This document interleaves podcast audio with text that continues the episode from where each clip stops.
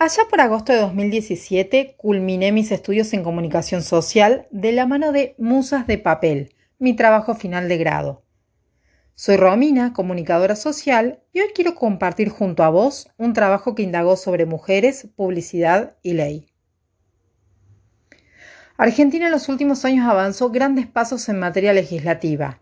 Si bien nuestro país ya adhería a tratados y convenciones internacionales para erradicar la violencia contra las mujeres, en julio de 2010 se sancionó la Ley de Protección Integral a las Mujeres. Para empezar, hablemos un poquito de publicidad. La publicidad convierte las marcas globales, conocidas en todo el mundo, en íconos del estilo de vida moderno, cosmopolita e individualizado. Es mediante la campaña publicitaria que se transmiten nuevos valores a través de distintos medios de comunicación impresos y audiovisuales. Asimismo, la publicidad utiliza los estereotipos para lograr esta homogeneización, la transmisión de valores globales y gran unificación de gustos y consumos. Y aquí, aquí, escuchen bien, presten atención, está el eje de la cuestión. Sí, sí, sí. ¿Cuál es la mujer que se representa en la publicidad argentina? ¿Alguna vez te pusiste a pensar? ¿Qué ves cuando ves una publi? ¿A qué modelos apuestan las marcas? Y hago este paréntesis. Cuando hablamos de modelos, hablamos de modelos entre comillas. En un ratito les explico por qué. A partir de estas preguntas, Musas de Papel fue tomando forma y además de preguntarse cómo es la mujer que aparece en las publicidades argentinas, se cuestionó si la publicidad de productos de belleza para las mujeres respeta la ley 26.485, de la cual les cuento un poquito ahora. Esta ley, la 26.485 de protección integral a las mujeres, se sancionó en julio de 2010 y estableció de manera muy, muy clarita lo que entiende por violencia mediática contra las mujeres. Y es toda aquella publicación o difusión de mensajes e imágenes estereotipadas a través de cualquier medio masivo de comunicación, que de manera directa o indirecta promueva la explotación de mujeres o sus imágenes, injurien, difamen, discriminen, deshorren, humillen o atentan contra la dignidad de las mujeres. Como así también la utilización de mujeres, adolescentes y niñas en mensajes e imágenes pornográficas, legitimando la desigualdad de trato o la construcción de patrones socioculturales reproductores de la desigualdad o generadores de violencia contra las mujeres. Vamos a las estadísticas. ¿Qué encontró Musas de Papel en este trabajo de investigación? Se analizaron 36 publicidades de productos de belleza femeninos, entre los cuales se tuvieron en cuenta cremas antiedad, tinturas, ropa, em, productos cosméticos.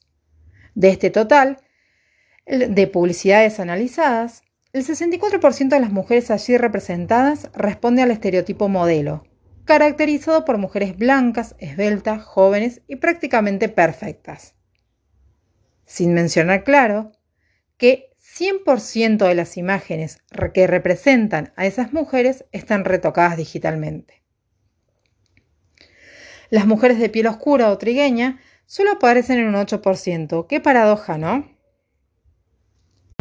La edad, por supuesto, no podía faltar. Y claro, el 47% de las mujeres de las publicidades son jóvenes adultas.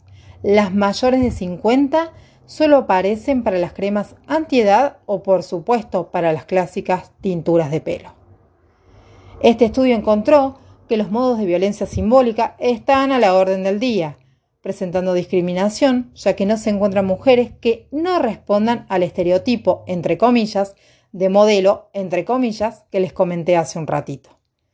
El sexismo también aparece y se vio fuertemente marcado en las mujeres mayores de 50 años, que solamente protagonizan pulis de tinturas y cremas antiedad. De los varones ni hablan. ¿Saben por qué? Porque simplemente no aparecen. La frutilla del postre. La frutilla de los postres. Del postre, señoras, señoritas, señores, como quieran llamarle. La mujer, siempre ama de casa, protectora y cuidadora del hogar. ¿Me sorprende? No. ¿Les sorprende? ¿Se lo preguntaron? Finalmente, el mundo cosmético y su publicidad apuestan fuertemente por valores como belleza, juventud, libertad, delgadez, felicidad, que lideran en absolutamente todas las, en todas las publicidades de productos de belleza. La ley está, pero no se cumple. Como consecuencia, se observa la persistencia de estereotipos nocivos que se difunden de manera indiscriminada y se toman como naturales, siendo la violencia simbólica una de las tantas expresiones de desigualdad e inferioridad que atravesamos las mujeres. En otro encuentro seguiremos hablando y profundizando de ley, mujeres y publicidad. Ante todo, muchas gracias por su tiempo.